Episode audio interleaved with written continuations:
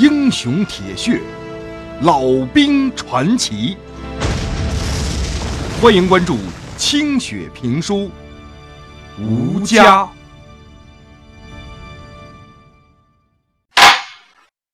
三个月之前，板子村有了自个儿的邮政所。头一封信是郭平原在东北的亲戚寄来的。因为农忙已经过去了，全村的闲汉们没事儿就等在那个刷了绿漆的小房子前边，等着看谁家有新来。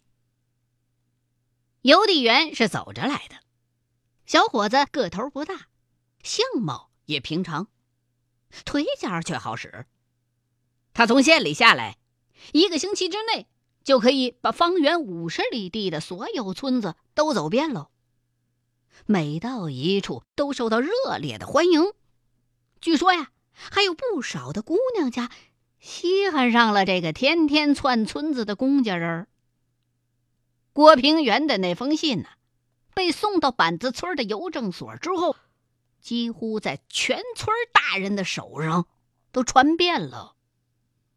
人们虽然大多看不懂信封上的字儿，可是却认得上头的日期。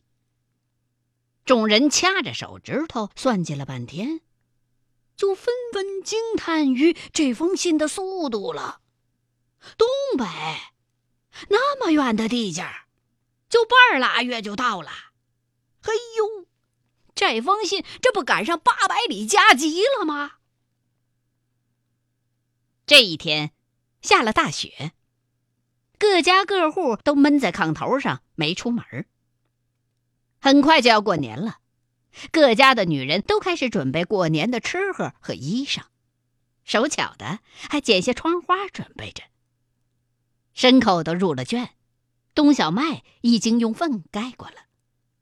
村民们望着窗外的鹅毛大雪，心里头都美滋滋的。这哪是下雪呀，这简直就是下粮食呢！这么好的雪，明年开春麦子准保长得好。翠儿一个人在院子里边瞎收拾，孩子们明天就从县城里回来，她在热乎乎的炕头上坐不住，就跑出来看看鸡棚会不会被雪压了。刚给鸡窝加了几根棍子支脚，大门就被人擂得山响了。刘云飞同志在家吗？你是谁呀？俺是邮递员牙子，有嫂子你的信呢。俺的信，也就几秒钟的功夫，翠儿高兴的几乎蹦了起来，手里头的棍子杵着了窝里边的鸡，把一窝睡得正香的母鸡捅得嘎嘎直叫。除了自个儿的男人，这个世界上。就不会有第二个人给自己写信。拉开大门翠儿看见一个白人儿。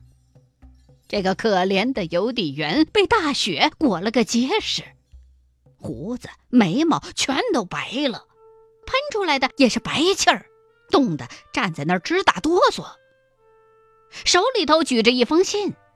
上面几个红红的大字儿，煞是鲜艳。哎呀，这大雪天的，黄鼠狼都不出窝了。大兄弟，你咋的还往这儿跑呢？快进屋来，炕上暖和。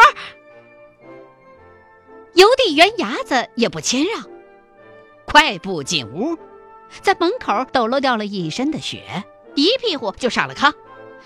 村长，要是别人的信，俺就不来了。这大雪天，俺还怕路上野狗叼俺呢。可俺接了信一看，是东北部队寄来的，俺哪还坐得住啊？管保是你们家爷们在朝鲜那边当兵的，可可可到了你们村村口连鬼影都没有，邮政所那小子也不知道死哪去了，俺敲了好几家乡亲的门才找到你这儿的。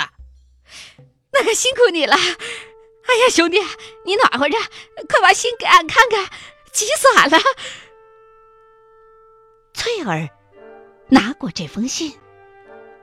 仔仔细细的拆开，可摊开来，却只认得开头的“翠儿”和最后的“老旦”这四个字儿。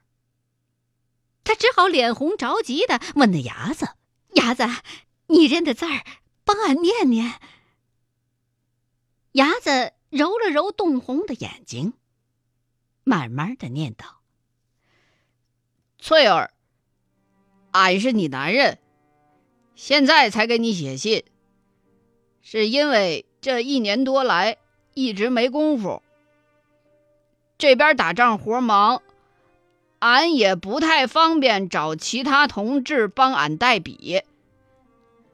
你们都还好吧？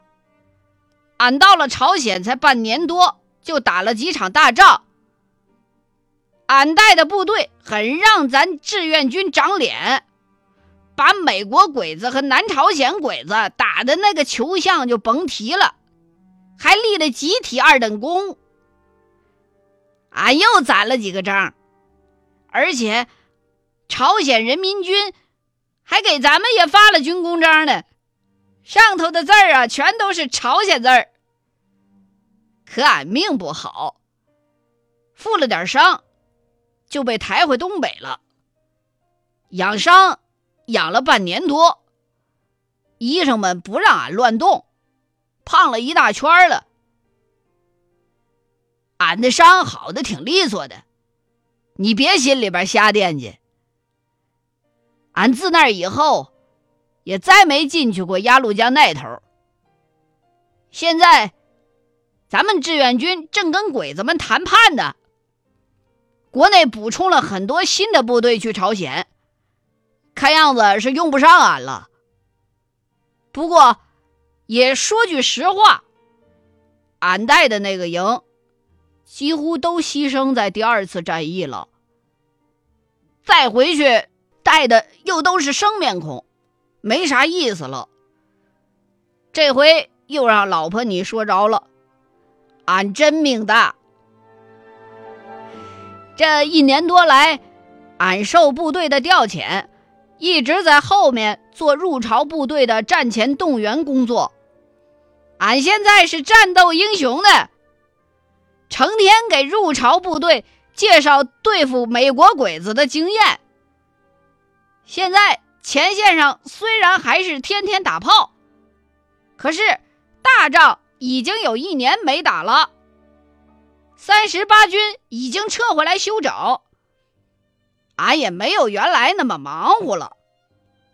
前天，团里政委告诉俺，说俺的任务完成了。俺可以回家了，俺那个高兴啊！这不，俺半夜就拉着小李同志给你写信了。俺准备下周做军列，先到郑州，再从郑州往县里去，那边有部队接待，一路上都有安排。你看见这封信的时候，估计俺已经在路上了。孩子们都在县里上学吧，你就到县里去找孩子们。俺应该先到县里，部队已经通知了他们，咱们在那儿见面吧。这回回家，俺就真的是哪儿也不去了，俺也再不打仗了，就拉着你过日子。这往后的日子啊，俺想一想。这心里就乐呢。呃，对了，再告诉你一个天大的好消息，俺已经入了党，是市政委点头批的，俺已经举手宣过誓了，现在是中国共产党党员了。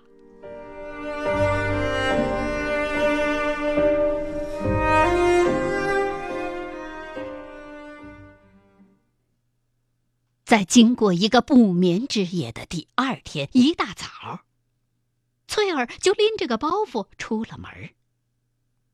起早喂牲口的乡亲们很纳闷儿：这婆娘一大早干啥去？翠儿啊，为啥这着急忙火的？干啥去？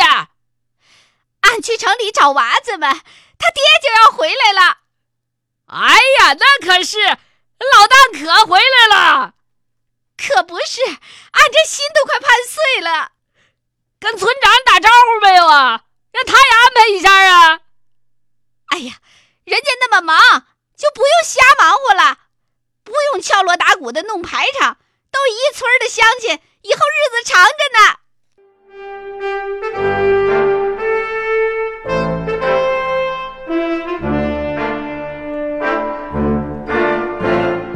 村口的大道上，仍然有不少去区里交粮的马车。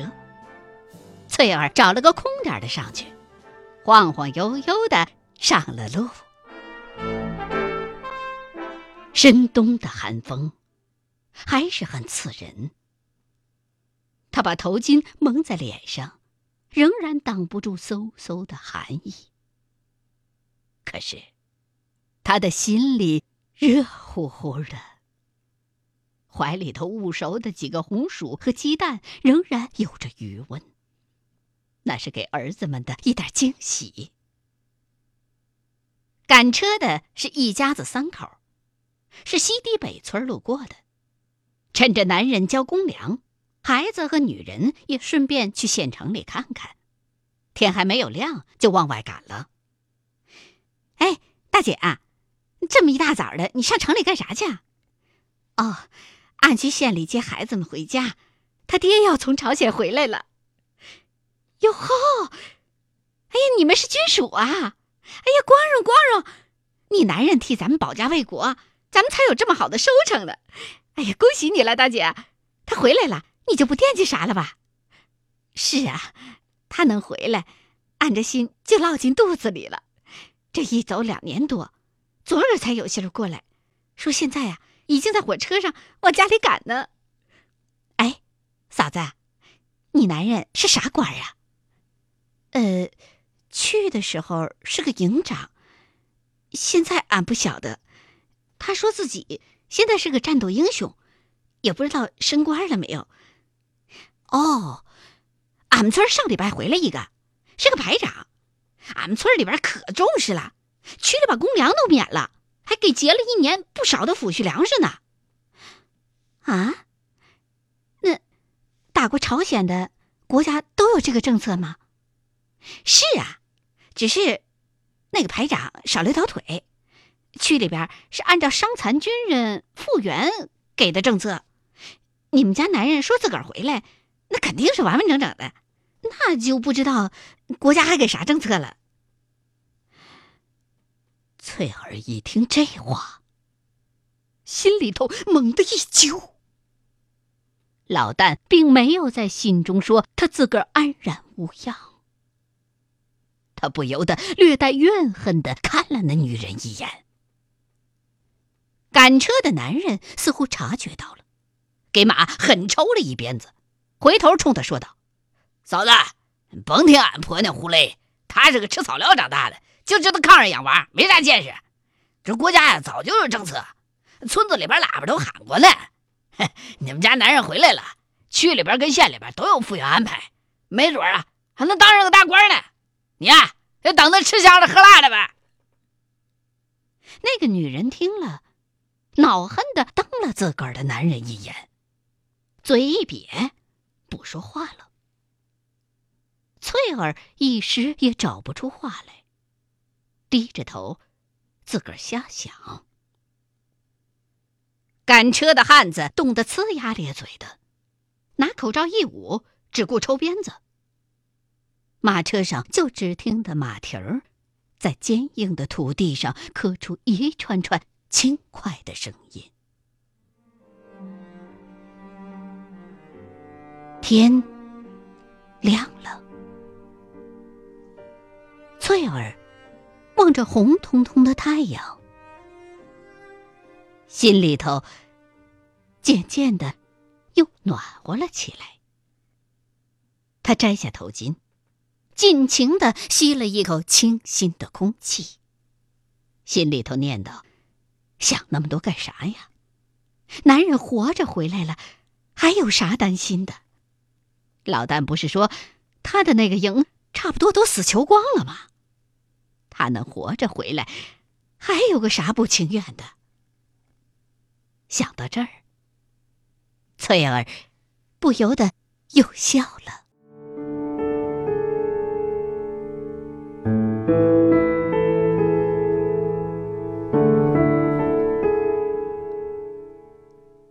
进了县城，到了学校，儿子们听说父亲要回来了，两个人高兴的一把把娘抱了起来，又忙不迭的向学校请了假，跟着翠儿来到了县政府。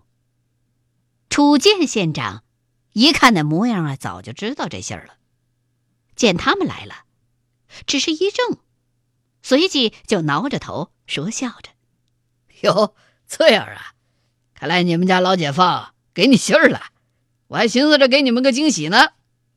你们到的可真快呀！部队给我们来电话了，解放同志今天上午就会到军区里，下午就能到咱们这儿。我这里边正布置接待呢。哎，别别别站着，快坐快坐。县长，俺家老旦这回回来没啥任务了吧？娘，你这不瞎问吗？楚县长是地方的，爹的任务是部队里派的，县长哪能知道啊？有盼儿对母亲的糊涂很不以为然。哈哈，是啊，孩子说的没错，我呀只是个地方官，部队的事儿不晓得。不过，根据形势看，朝鲜战争很快就要结束了，咱们跟美国人已经谈判了很长时间了，大仗。是打不起来了，而且，呃，这个，我觉得就是还有仗打，你们家老旦也不会去了，他该歇歇了。他为国家做了这么大的贡献，国家也要为你们一家考虑考虑，不是？你就放心吧。县长，俺爹这回回来有啥复员政策吗？他会不会当个啥官的？呃。这个嘛，部队和市里的复员办公室还没有安排，估计很快就有动静了。呃，走，我请你们娘仨吃饭去。孩子们半拉月没回去了吧？我请你们吃顿好的去，就吃那个羊肉烩面啊！吃饱了喝足了，下午啊，迎接你们的英雄老爹。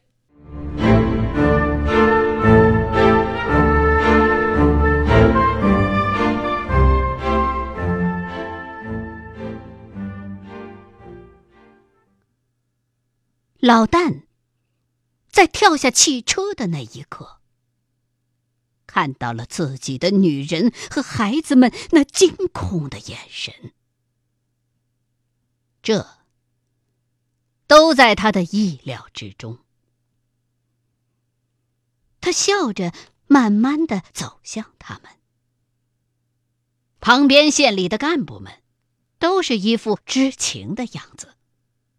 老旦连忙和他们都握了个手。解放同志，你可回来了！翠儿他们想死你了，回来就好，回来就好啊！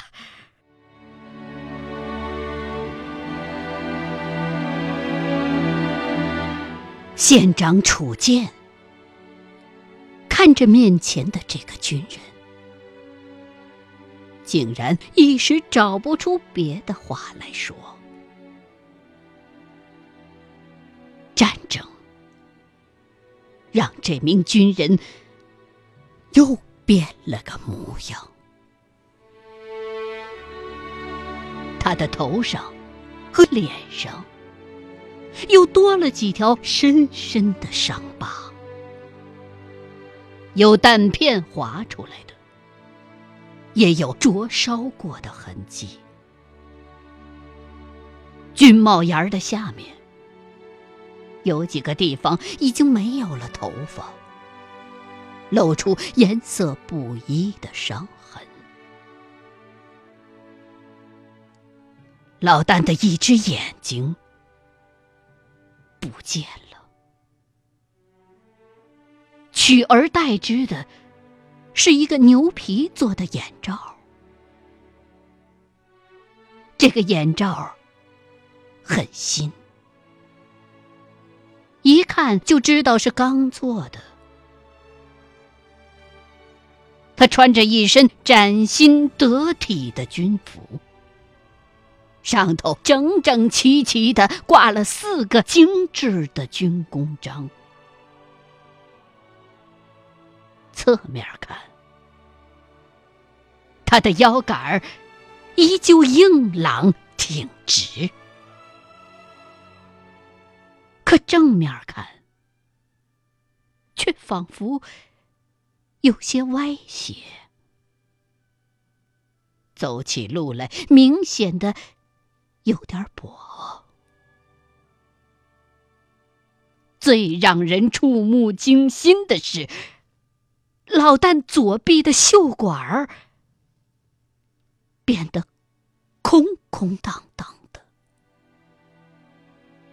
一阵风吹来，就贴附在了腰身上。就算是事先已经有了思想准备的楚剑，一时之间也难以接受。他习惯性的伸出双手，想和老旦来个热烈的握手，可最后只是握住了老旦那只满是硬茧的粗糙的右手。